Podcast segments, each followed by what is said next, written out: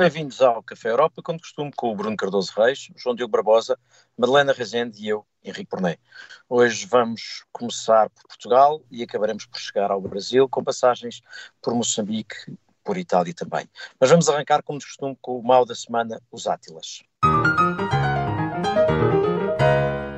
E vamos então começar pelos Átilas. João Diogo, uh, o primeiro Átila é teu e é para Portugal que quer que o BCE seja no de mandato. Sim, quero que um BCE prudente, não é? No, no linguajar. Isto porque na, na, semana passada o BCE anunciou uma nova subida na, na taxa de referência dos juros, uh, desta vez de 75 pontos base. Uh, a taxa está agora no, no, nos 1,5%. Uh, historicamente nem sequer é muito alto.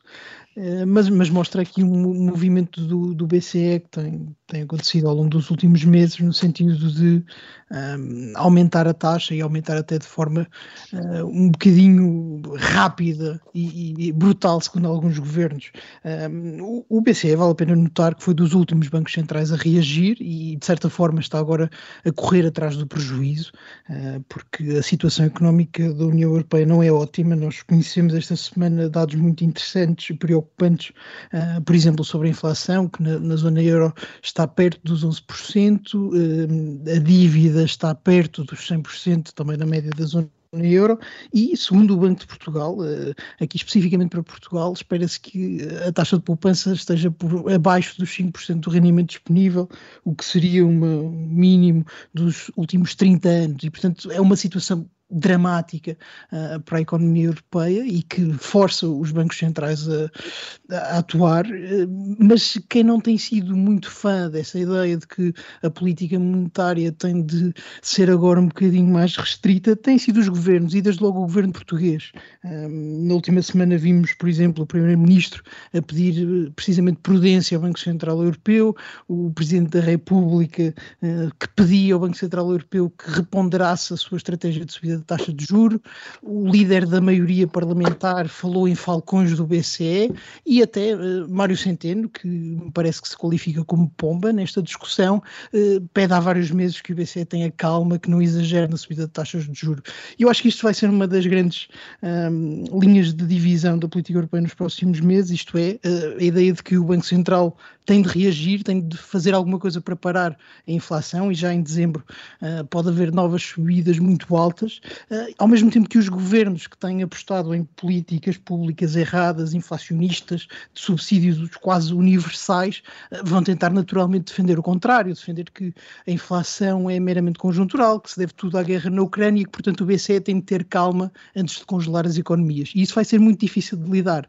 A verdade é que, historicamente, uh, a taxa já está demasiado baixa e está demasiado baixa há muito tempo, e eu acho que o BCE tem razão neste, neste debate e que se calhar até devia ter atuado mais cedo.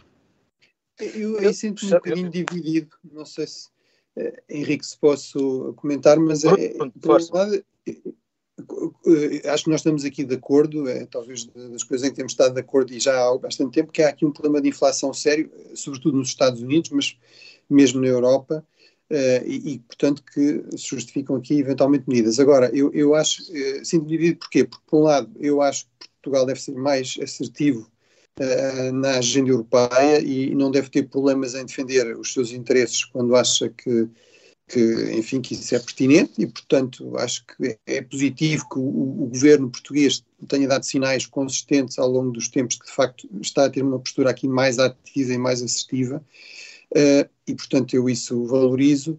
E, apesar de tudo, há aqui um aspecto que eu acho que merece algum debate, que é, uh, sobretudo no caso da Europa, acho que no caso dos Estados Unidos isso é um pouco diferente, mas, sobretudo no caso da Europa, eu acho que é possível argumentar que esta inflação tem aqui razões uh, estruturais que têm pouco a ver, digamos, com o excesso de circulação monetária ou com o preço do dinheiro e tem muito a ver, de facto, com o estrangulamento de cadeias de produção, de cadeias de distribuição por causa da, da pandemia, do Covid-0 na China, da, da guerra. Eh, e, portanto, eu acho que, apesar de tudo, eh, não estou a dizer que não se deva, que, portanto, não se deva fazer nada, ou que está tudo bem, eh, ou que não haja aqui opções muito difíceis e que, se calhar, uma, uma delas tem de ser, de facto, aumentar as taxas de juros até certo ponto, mas eu acho que, apesar de tudo, não é daquelas situações em que seja, digamos, um completo disparate dizer que há aqui outras razões para a inflação e que se calhar o Banco Central tem de ser também cuidadoso nestes aumentos, porque se eles não vão resolver o problema e se agravam outros, enfim, portanto acho que é uma discussão que se pode ter. Eu, eu, eu queria entrar nesta conversa, sobretudo para concordar na parte em que uh, parece-me que ambos concordam que estamos a caminho de um grande sarif. Uh, a partir daí, não sei se concordamos muito mais, explico-vos porque. Primeiro, sim, sim, há aqui é, dois pontos. Que estamos de acordo. Uh, primeiro ponto é uh, o mandato do Banco Central Europeu é o de controlar a inflação. E, portanto, convém não nos esquecermos desse ponto de partida. Isso é um. Dois, a ideia de que os bancos centrais devem ser independentes é uma ideia que, cada vez que há sarilhos na economia, uh, há, há quem resolva pô-la em causa, porque fica uh, assustado e, portanto, fica preocupado. Essa é uma das prováveis vítimas nesta discussão. Este parece-me ser dois pontos. Depois acho que há aqui, eu percebo o ponto do Bruno, aliás, eu tenho trazido aqui já há muito tempo esta ideia, que é para países que têm problemas, para além de tudo mais, problemas de estarem muito endividados, sejam os países, sejam as famílias, a resposta ao aumento da inflação por via do aumento das taxas de juros cria inevitavelmente uma situação, pelo menos no imediato, num primeiro momento, em que as famílias, estou a pensar sobretudo nas famílias, levam a, a perdas de rendimento de ambos os lados, isto é, do lado da inflação, o seu rendimento real é reduzido, e depois o seu rendimento disponível é comido pelo aumento das taxas de juros e, portanto, pelo aumento das prestações nos empréstimos. E note-se que Portugal, julgo que com a Finlândia, são os dois países da Europa que têm mais uh, uh, crédito com taxas variáveis e, portanto, não estamos protegidos contra a, contra a variação das taxas. E, portanto, eu parece-me que isto tem tudo para ser um problema. Agora, e, e, também vejo aqui, Bruno, percebo o teu ponto, aliás, também tenho dúvidas se a redução, se o aumento das taxas de juros vai ter o efeito sobre a inflação desejado, uma vez que uma parte grande desta inflação não é por excesso de procura, é mesmo por falta de oferta e, portanto, não é seguro. Agora, dá-me a sensação, só, João Diogo, e devolvo-te, dá-me a sensação que aqui, usando uma expressão que tu costumas usar muito, Bruno, aqui não há boas opções, isto é, dá-me a sensação que o nosso problema de fundo é que temos uma economia frágil, uma economia que estava dependente, muito endividada, e que quando, esta, quando, quando chega a inflação, por um lado, íamos ser vítimas, uh, porque o aumento da inflação, sobretudo em quem tem menos dinheiro, é fatal, mas por outro lado, como estamos muito endividados, o aumento das taxas de juros como resposta é fatal. Não me parece que o BCE tenha margem para, faz, para fazer muito diferente. E, portanto, uh, e as notícias são todas más. Só uma frase antes de passar, de passar, de devolver a palavra ao João Diogo, é, é, é, que eu acho que há algum trabalho de casa a fazer também em Portugal. Por exemplo, eh, a questão das taxas de, de juros fixas serem tão pouco atrativas em Portugal, se calhar é algo que eh, deve merecer aqui alguma negociação entre o Estado uh, e, e, a banca, porque realmente se era uma das soluções possíveis para reduzir este problema, de facto, não, lá está, não se pode atirar também Uh, toda, toda, todas as más soluções, uh, ou todas as soluções de uma má situação que não tem boas soluções apenas para o Banco Central Europeu.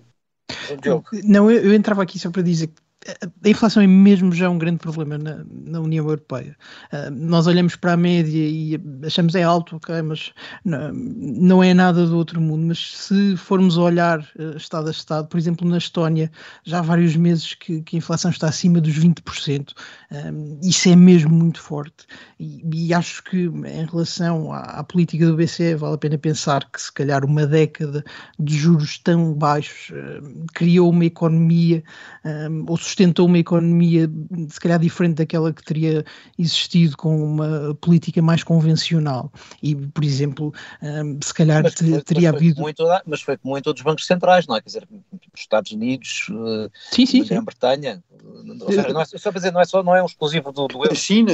É, o, o, grande exclusivo tem um problema gravíssimo de, de dívida. Desculpa, desculpa aqui cortar-te, mas é, o grande originalidade da zona euro é que são catrafada de economias diferentes. E não são as 27, mas depois tem impacto nas 27. Que eu acho que tem, tem funcionado mal em todas. Acho que há uma série de empresas que sobreviveu e se calhar eh, não teria sobrevivido dessa forma. Acho que durante muitos anos se adiou eh, a reforma de muitas empresas. Eu não quero voltar àquela questão da, da destruição criativa que durante tantos anos capturou o debate, mas de facto parece-me que estas taxas de juros beneficiaram mais as más empresas do que as boas eh, durante muitos anos. E acho que do lado do, dos políticos houve muita uh, luta para que as taxas de juros continuassem baixas e mais tarde ou mais cedo o problema vai ter de ser enfrentado e era melhor que tivesse sido enfrentado um, numa altura de crescimento e de uma certa sustentabilidade das finanças e não agora. Uh, e para finalizar, precisamente insistindo aqui, que é os governos têm adotado políticas completamente em contraciclo um, ao que o BCE e ao que os bancos centrais de todo o mundo têm feito. E isso acrescenta a dor, porque os governos reagem aos aumentos das taxas de juros com mais apoios às famílias e às empresas. O Banco Central Europeu vê a inflação a crescer e, portanto, carrega ainda mais na, nas restrições. E vamos estar assim durante uns meses ou se calhar nem sequer uns meses, eh, e de certa forma parece-me que o facto de os governos terem aqui incentivos diferentes, isto é, o de eh, perpetuarem o status quo ao mesmo tempo que o BCE tem o incentivo de baixar a inflação rapidamente, está a gerar eh, potencialmente a médio prazo dor que não era necessária e era importante que neste momento os governos e os bancos centrais estivessem mais alinhados. Ah, oh, oh, eu tenho uma visão muito. É, João Diogo, eu acho que nós estamos numa economia de guerra, quer dizer, o que é que as cerâmicas ou, ou,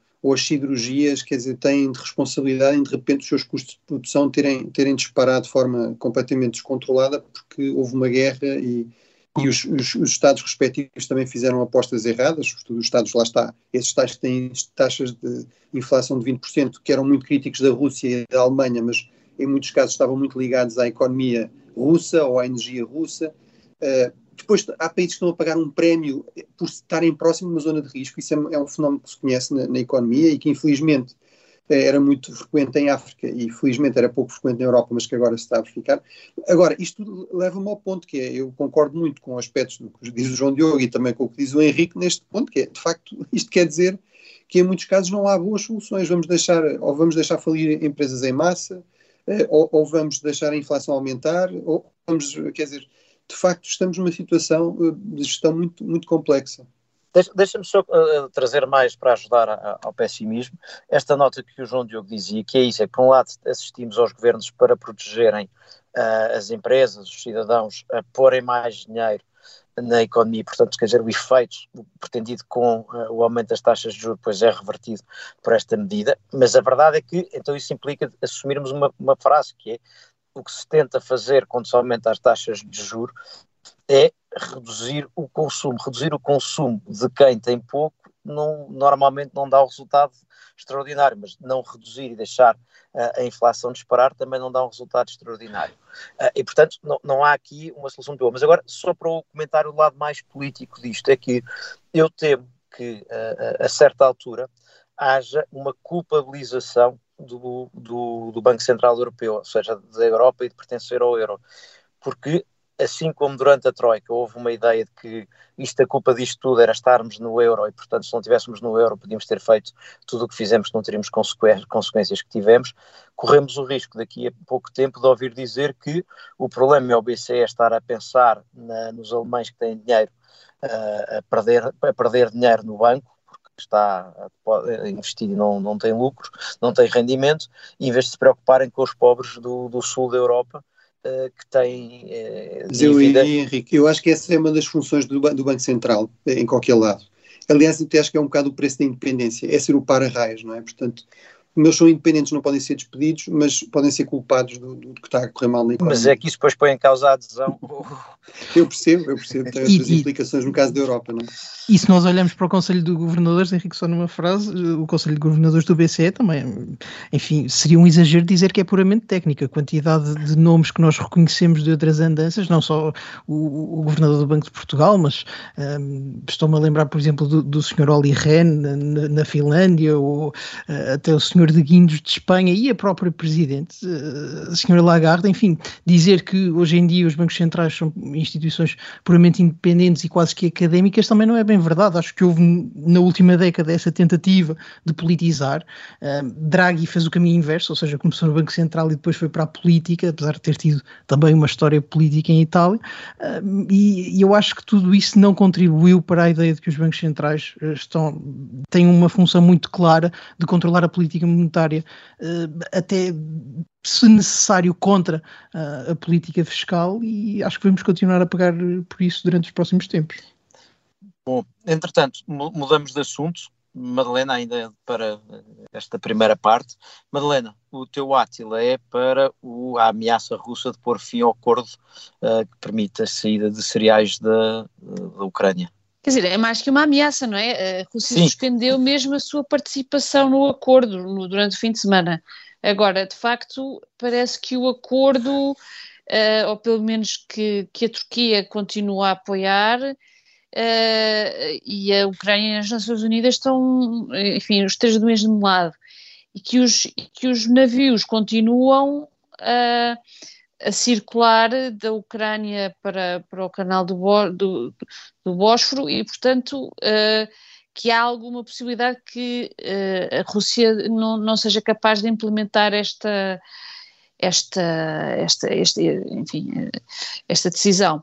Uh, mas obviamente que há aqui bastantes, bastantes perigos. Por um lado, a Rússia ameaçou parar os navios, isso seria uma violação da, da lei internacional, uh, mas de qualquer maneira levanta muitas, enfim, muitas incertezas, uh, incluindo a possibilidade de uma intervenção militar direta. Obviamente que isto é do pior que se pode, que se pode querer, não só neste momento uh, para a Ucrânia, mas também para, enfim, para os países destinatários. Por exemplo, um dos, um dos navios que está a circular neste momento vai, vai direto à Etiópia, de, é do World Food Program, é, enfim, é das coisas mais necessárias que, é, é, que, que em África e em alguns países africanos para, para acabar, para, para minorar a fome, não é? E portanto aqui vai o meu grande, grande átila para, para, para Putin. Oh, Malena, e, e, eu queria só, uma das coisas que me faz muita confusão quando nestas notícias é quando ouço dizer que é uma retaliação do, dos disparos feitos pela Ucrânia contra navios uh, russos, como se não houvesse uma guerra, uma invasão, e portanto isto é uma espécie de. A Rússia está muito maçada e portanto Exato. está a retaliar. Exatamente. E, sobretudo, estamos a falar de retaliação de ataques contra alvos militares, ou seja, contra a esquadra, a esquadra do Mar Negro, que têm como retaliação ataques massivos contra centros urbanos, contra infraestruturas críticas para a sobrevivência da população, sobretudo no inverno. Uh, uh, lá está, quer dizer, na Segunda Guerra Mundial é verdade que a certa altura os, os, aliados, depois de, durante meses, terem resistido a pressão até política enorme uh, sobre isso, no caso da Grã-Bretanha, de facto acabaram por avançar para bombardeamentos massivos também, mas em resposta a bombardeamentos massivos, não é? Das próprias cidades, dos centros urbanos, dos centros produtivos, etc., que os alemães já faziam há meses. Eh, e, de facto era um, um, contexto em que no fundo havia aqui uma, uma, ameaça existencial. Neste caso temos um país que de facto enfrenta uma invasão brutal, uma ameaça à sua existência que é a Ucrânia e que depois o, o país invasor, que supostamente é uma grande potência, não é? Um, completamente obcecado com esse seu estatuto de grande potência militar, depois uh, faz um, um, choradinho de cada vez que, que, a Ucrânia decide fazer algum ataque, inclusive contra as suas forças militares, e tenta de facto usar isso para justificar ataques a civis. Agora, eu, eu, apesar de tudo, já praticamente nada me espanta na propaganda russa. Uh, e, e, não me admira que ela tenha algum impacto no interior da Rússia, em que a imprensa livre está completamente uh, censurada, extinta, não é? muitos jornalistas presos ou exilados.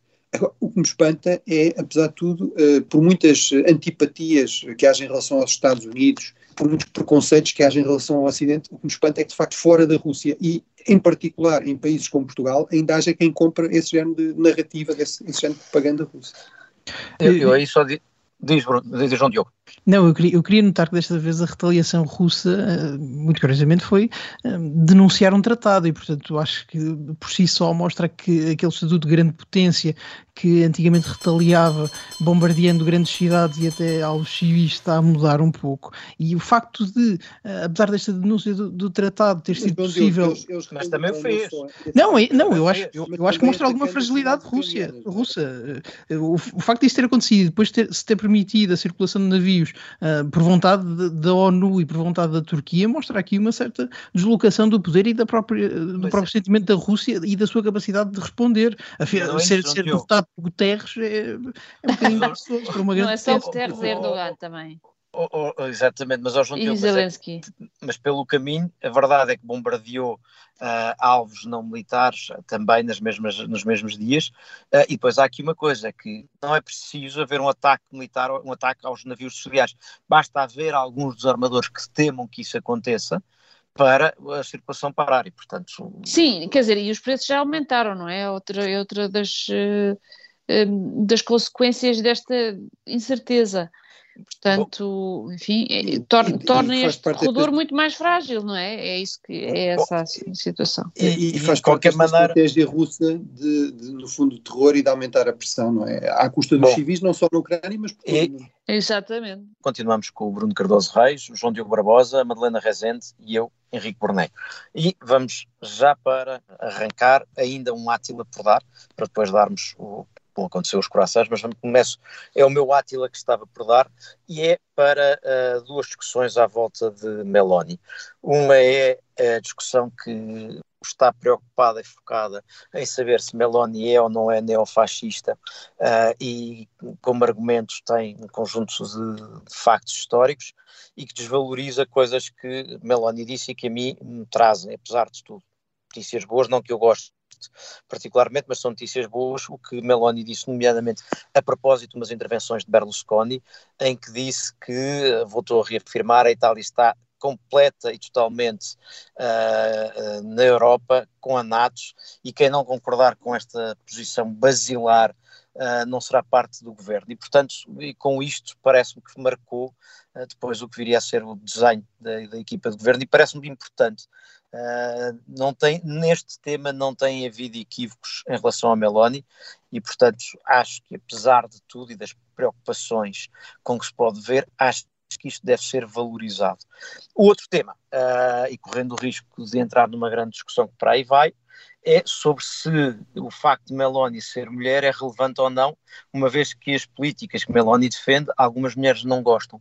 E, portanto, criou-se uma discussão, enfim, numa bolha que gosta de discutir política, mas a verdade é que isso conta, uh, e inclui uh, comentadores que escrevem e comentadoras que escrevem em jornais, sobre a tese de que Meloni não, não conta para a longa marcha mulher, da igualdade das mulheres, porque, eh, como defende, entre outras coisas, é contra a legislação sobre o aborto, não conta para essa uh, igualdade das mulheres. Me parece absolutamente absurdo, porque isto tem vários pressupostos, me parece, à volta disto. Primeiro, é que só é mulher quem defenda um conjunto de ideias que algumas mulheres e alguns homens acham uh, que são os conceitos que devem ser representados pelas mulheres. Segunda consequência disto é, portanto, as mulheres, afinal, não podem chegar ao poder e governar com o que quiserem, como pensarem. Não, têm que preencher um pressuposto. Se é mulher, tem que ter um conjunto X de opiniões. Uh, e depois isto também resolve o problema contrário, que é, então se calhar não é preciso ser mulher, não, não é preciso ser mulher, basta que defenda aquelas ideias. Ou seja, parece-me que há uma esquerda que convive pessimamente com mulheres de direita. Já lhes aconteceu isso com, com Thatcher, já lhes aconteceu isso em Portugal com, com várias políticas. Está a acontecer com Meloni, que me parece um conceito absolutamente extraordinário. Mas, eh, Henrique, eu acho que tu não tens razão aqui.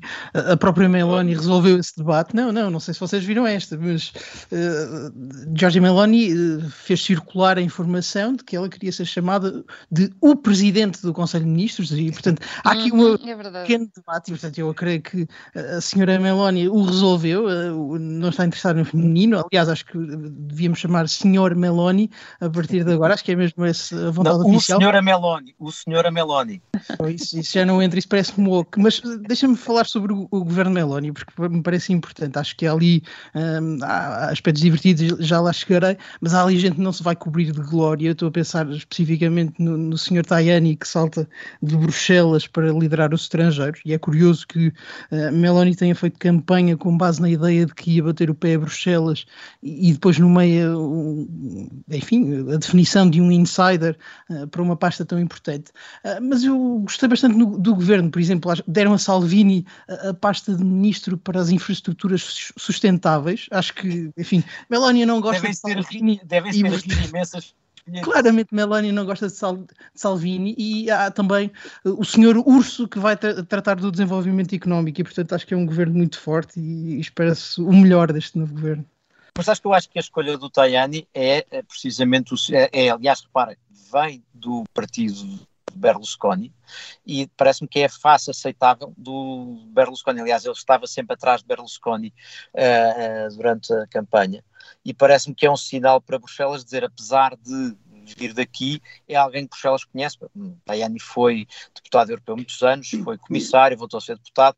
Portanto, eu acho que é um sinal de uh, estar aqui alguém que vocês conhecem e com quem podem conversar e que é insuspeito de querer. E mesmo partir. o Ministro da Concordo, Defesa. sim.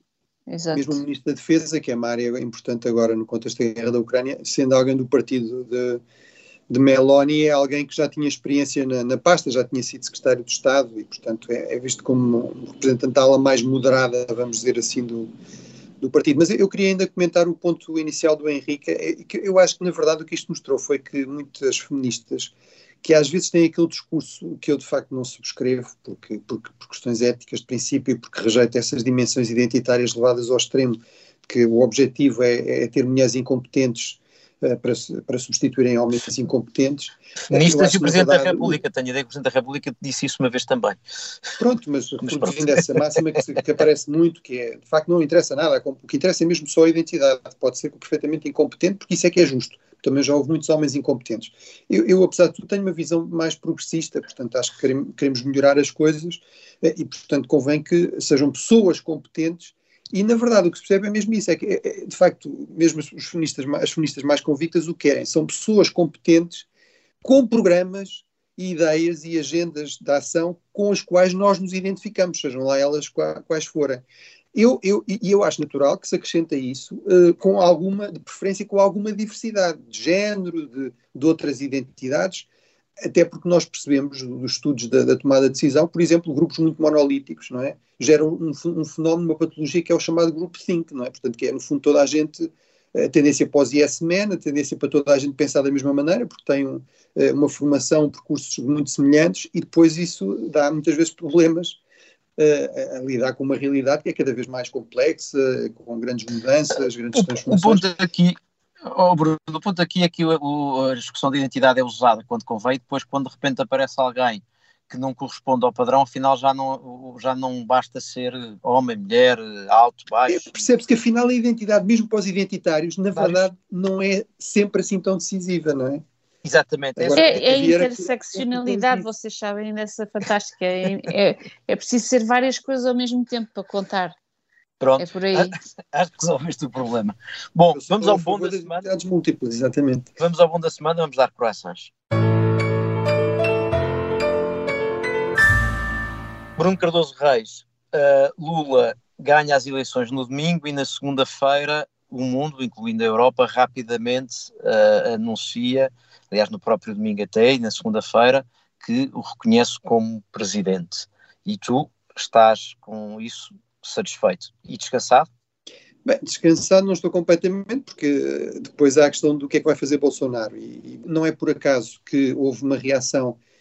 Muitas vezes acontece ser no dia seguinte, até porque há diferenças horárias, era, era um domingo, etc. Na verdade, foi não sei, menos de uma hora, minutos, meia hora depois da, do, dos, dos, resultados serem anunciados pelo Tribunal Superior Eleitoral, começamos a ver uh, reações de vários líderes europeus e depois também do próprio Presidente Biden, uh, de facto a dar os parabéns a Lula, em termos bastante calorosos, mas também em termos muito claros de validar o, processo eleitoral brasileiro, que acho que é justo reconhecer. Há muitas coisas que não correm bem no Brasil e os brasileiros são os primeiros a reconhecer isso, mas de facto o, o, Brasil é a terceira maior democracia do mundo em, em, termos de número de eleitores e é evidente que tem um sistema eleitoral que funciona muitíssimo melhor e que é muito mais credível do que a Índia, o que talvez perceba um pouco, mas uh, a verdade é que as eleições na Índia demoram semanas, são extremamente violentas, há muitas alegações de fraude. E os Estados Unidos, não é? que têm outros problemas que têm a ver com serem uma democracia muito antiga e, portanto, terem regras muitas vezes uh, bastante desadequadas em relação à, realidade atual. Eh, mas, portanto, eu acho que uh, isto não foi por acaso, acho que provavelmente não foi, sido, é visível. Não sei se foi, se foi combinado, mas isso foi coordenado, mas foi em todo caso claramente uma, uma resposta uh, a este risco, de facto, da, da, da, da fiabilidade, da, do caráter, como disse Biden, uh, eleições livres, justas e credíveis, não é? Portanto, Exatamente. este acentuado do credível foi algo que foi comum a todos os, líderes dos países ocidentais eh, e eu acho que isso foi muito, eh, foi de facto uma, uma resposta muito adequada, eh, importante, entretanto, é significativo que, de facto, inclusive outras grandes potências, como a Rússia e a própria China, onde claramente Bolsonaro também não tinha conquistado grandes amigos, também já se tenham manifestado. Toda a região da América Latina se tenha manifestado também em termos entusiásticos com pois, a vitória de Lula, até porque muitos dos líderes dessa região, entretanto, passaram a ser líderes mais à esquerda. Mas eu, eu acho que aqui a Europa esteve bem, e já agora deixa-me só terminar eh, António Costa, mais uma vez, fez uma aposta vencedora eh, numa linha que é pouco habitual numa diplomacia portuguesa muito prudente, tal como apoiou Macron publicamente, também apoiou Lula publicamente, embora a título de secretário-geral do PS, e a verdade é que a aposta aparentemente revelou-se vencedora. Vamos ver depois o que é que resulta em termos de relações Portugal-Brasil, mas também acho que era difícil ser pior do que aquilo que já, que já estava com, com Bolsonaro. Não o, Bruno, só, só, só, dois comentários. Um em relação a, a, ao Primeiro-Ministro, na pele de secretário-geral do PS, ter feito isso, parece-me que tem o defeito de isso serve para, dentro do país, conquistar simpatias, uh, mas acho que por exemplo, reduz precisamente o significado do gesto de reconhecer a vitória.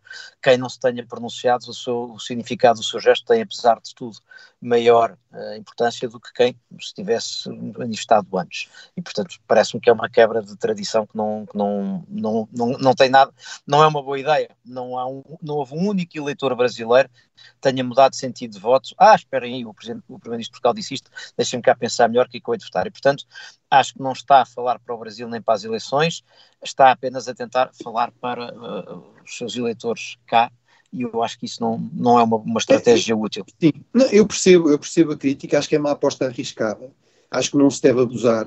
Na Europa já se normalizou um pouco mais, porque há esta dimensão dos partidos europeus e, portanto, são das mesmas famílias entre, entre secretários-gerais, entre a pessoa como primeiro-ministro e como secretário-geral, mas é verdade que o próprio Costa disse que um ministro, e imagino que por maioria de razão o primeiro-ministro nunca deixa de ser, não é?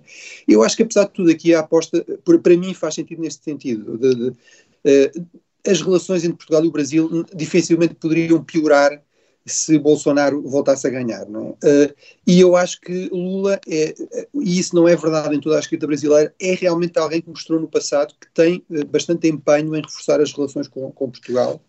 E, portanto, acho que é mais uma aposta nesse sentido, digamos, de alguém que estará interessado em reforçar relações com Portugal, mas admito que seja uma, uma aposta arriscada e, e, e invulgar e, portanto, suscetível de críticas, claro. João Diogo. Mas, como, eh, tal como em muitas outras situações, eu não percebi se era uma iniciativa da diplomacia portuguesa ou uma, uma iniciativa da diplomacia espanhola, que a portuguesa sempre precisou copiar, porque Pedro Sánchez fez o mesmo e acho que António Costa e Pedro Sánchez andam sempre juntos nestas coisas, o que também por si só é um facto político que eh, não merece suficiente análise. Mas sobre o Brasil, eu acho que eu queria começar por... também analiso isso, João Diogo. Não, Bruno, toda a gente menos o Bruno. Não, não, não era por aí, mas acho que é, é, muito relevante que haja sempre esta União Ibérica. Já na questão de Macron existia e eh, na política europeia tem sido muito comum e isso é interessante. Uh, sobre o Brasil, se calhar, eu começava por eh, comentar os comentadores. Normalmente são vocês que fazem isso, mas desta vez foi muito penoso assistir a um acontecimento que teve tanta atenção mediática em Portugal, provavelmente na política internacional, tirando a guerra, foi o grande acontecimento do ano, uh, e em que tudo parecia resumir-se ao nível do comentário uh, em quem é que votaríamos se estivéssemos lá, e acho que isso não, não, ajudou a perceber melhor o que estava em causa, e de facto foram eleições importantes. Um, acho que o, Brasil, apesar de tudo, um, insere-se bem na, na, na, região. Na América do Sul, neste momento, haverá três ou quatro presidentes à direita. Um, o presidencialismo também não tem resultado bem. Há ali uma inspiração americana numa série de países que depois não produz instituições fortes e, e, aliás, produz práticas políticas uh, que não são de, tu, de, todo aconselháveis e que enfraquecem o próprio sistema. E acho que um, o Brasil, nós temos mais atenção, mas de facto a América do Sul tem estado ali um, a passar grandes dificuldades que mereciam uh, também a nossa atenção. Acho que daqui para a frente, para o Brasil, o facto de nós não sabemos se Bolsonaro vai conceder a derrota, depois a mulher já falou, um dos filhos já falou, eu nunca consegui acompanhar, é uma família muito grande um, e eu acho que. E intencionalmente nada, equívoca. E, Sim. Enfim, e eles são todos muito parecidos. Eu não, não queria entrar nesta linha de análise, mas a verdade é essa. uh, nas ideias e na, na, cara são todos muito parecidos. Mas eu acho que este resultado, um, apesar de ter corrido bem à diplomacia portuguesa, e eu aí estou de acordo com o Bruno, um, não, não tem de significar nada de bom para o Brasil, uh, porque nós vemos como Bolsonaro foi de facto uma, uma tragédia enorme a forma como lidou com a pandemia, a forma como lidou com as liberdades e com a democracia, tudo isso foi, tudo isso foi péssimo. Ah, mas o Brasil é um daqueles países que, neste contexto de realinhamento internacional e até da guerra, vai ter um papel muito importante e vai ser muito curioso perceber o que Lula quer fazer do Brasil nos próximos anos. E, enfim, ah, as declarações sobre Putin e sobre a Ucrânia não auguram nada de bom. E se calhar vamos arrepender-nos todos de, daquele apoio que, te, que andamos a dar nas últimas semanas e que, enfim, eu também me juntei a essa via, mas acho que agora, um, em que o Brasil vai ter de começar a vender mercadoria e que tem grandes produções até alimentares para vender, uh, podemos todos arrepender-nos muito rápido e acho que é uma pena para o Brasil que tenha chegado aqui. Mas, João, eu estou. Eu estou de acordo contigo que o Lula vai estar condenado a desiludir internamente, porque tem uma situação também muito complexa, muito polarizada, e mesmo um pouco externamente, e certamente acho que nos países ocidentais, entre as opiniões públicas, há um pouco esta confusão entre ter simpatia por Lula por causa do que no Brasil e depois achar que ele vai se tornar um aliado contra a Rússia ou contra a China, algo assim. Isso não irá acontecer certamente. O Lula foi um dos fundadores de, dos BRICS e não vai deixar de investir nisso, e aliás, as declarações dele eh, nos últimos meses sobre a Ucrânia são também bastante esclarecedoras. Agora, eu acho que apesar de tudo. Eh, acho que apesar de tudo, da parte dos líderes uh, políticos europeus, uh, norte-americanos, uh, russos, chineses, a ideia é pior que o Bolsonaro não pode ser, quer dizer, pelo menos vai ser, vai haver aqui uma coisa menos errática, com algum interesse pelas questões mais globais ou regionais, nesse limiar mínimo, acho que talvez ele não desiluda completamente, mas estou muito de acordo com, com a tua análise. Eu, eu, devo, eu, eu devo dizer... Sim, eu acho que... Diz, diz, não, eu, eu, eu acho que vai haver aqui um papel mais importante para o Brasil, sem dúvida, ou seja, vai ser, o, vai ser eventualmente um país pivô uh, e naturalmente a Europa fez muito bem em, em se adiantar rapidamente em, uh, em, dar o apoio a Lula e Portugal uh, adiantar-se ainda mais que a Europa. Eh, porque de facto vai haver aqui uma competição grande pela, pela, pela posição uh, e, pela, e pelas alianças que o Brasil vai fazer, que o Brasil de Lula vai fazer. Portanto, estou de acordo com vocês que isto vai ser um, um, momento interessante. É, é, é, é que eu acho que estás, Helena, o teu ponto, que é, é isto. Vamos assistir a uma competição pela, pela, pelos favores de Lula uh, e, portanto, parece-me que é essa que isso explica em grande parte para além de tudo o resto, não é só, Bruno, o pior não fica, não é a versão tirírica de tudo isto, é mesmo, uh, uh, de facto, vai ser o líder do Brasil e o Brasil desempenha aqui um papel importante de ver quem é que consegue puxá-lo para que lado. Isso parece um ponto, mas eu, há, há, aqui uma coisa, nesse, nesse desporto das últimas semanas, que era, uh, se fosse o Brasil, era quem é que votavas, eu devo dizer que, apesar de tudo, me faz alguma confusão como é que eu percebo que se celebra a derrota de Bolsonaro. Tenho tu estavas na Simone Tebet, não? Uh, sim, sim. Uh, e, sim e o João Diogo não sei. Sabes que eu sobre isto diria o, o, que o que Kissinger terá dito a certa altura sobre a guerra Irão-Iraque, que é que pena não poderem perder os dois. Uh, que acho que se aplicava impecavelmente aqui. Mas, sobretudo, faz muita confusão. Uma coisa é celebrar a derrota de Bolsonaro, e eu tenho imensa confusão como é que há gente à direita, enfim, dentro da direita democrática, que não, que não fica horrorizado, uh, horrorizada como Bolsonaro. Né? Parece-me que falta, falta-lhes ali alguma capacidade de discernimento. Mas depois também não percebo como é que à esquerda se acha normal um presidente ser, fazer o terceiro mandato. É raríssimo em democracia um presidente, depois dos dois mandatos de limite, voltar para um terceiro mandato. E, portanto, no meio de tantos milhões de habitantes no Brasil, achar que o país fica mesmo bem nas mãos de Lula, parece-me que é uma, uma pobreza de escolha uh, uh, tristíssima. E, portanto, que pena não Aliás, terem podido os perder. O presidente histórico, o único presidente histórico para, para, para este regresso de Lula, uh, na história do Brasil, que é o de Estúlio Vargas, que foi presidente entre 1930 e 1945 e depois regressou em 1950, de facto não correu nada bem portanto acabou bastante mal, inclusive para o próprio estudo Vargas. Sobretudo. Bom, uh, e, e, aproveitamos, Bruno, vamos dar em, nos últimos dois minutos que nos faltam um Dijsselbloem. One cannot spend all the money in alcohol and women and then ask for help. Bruno, em dois minutos temos um Dijsselbloem teu para, agora um pouco acima, no mesmo continente, mas um pouco acima, para os Estados Unidos que resolvem, apesar de tudo, não cortar tarifas à Ucrânia, que há, há coisas mais importantes. Sim, eu acho que é, é de facto é um disparate. Também poderia ser um átila, mas eu ainda tenho esperança que a situação se venha, venha a ser revista. De facto, os Estados Unidos têm sido excepcionais no apoio à Ucrânia. Uh, 17 mil milhões de dólares, uh, apoio militar, apoio económico. Agora, de facto, há aqui um, um lado de nacionalismo económico que, que, veio de Trump, mas que já, já vinha de antes, mas com a qual Biden se identifica, se calhar porque, por questões de princípio e até do seu passado, uh, mas de facto uh, que, que, que, leva a esta coisa extraordinária, que é um país que está numa guerra pela sua sobrevivência, uh, com a economia completamente destroçada, portanto está, está a sobreviver mais do que propriamente a viver economicamente, a União Europeia, muito bem, abdicou tudo o que era impostos alfandegários, portanto, abriu no fundo os seus mercados uh, aos produtos ucranianos que ainda vão se, vão, se vai conseguindo produzir. Uh, os Estados Unidos continuam a, a não fazer isso. Uh, Suspeita-se aqui do lobby, nomeadamente alimentar, que é, que é muito forte, da agricultura, fala-se isso na Europa, mas não é menos forte nos Estados Unidos. Agora, eu acho é que é péssimo, até para o futuro das relações entre os Estados Unidos e a Europa, que de facto é, permaneça esta, esta, esta força do nacionalismo económico, do proteccionismo, eh, mesmo em relação a países aliados, mesmo em relação a, a um país que se está a apoiar no contexto de uma guerra. Parece-me isto de facto um completo disparate e espero que seja rapidamente revisto. Eu curvo-me perante a tua sapiência. Absolutamente de acordo. Confiado que ias concordar, Henrique.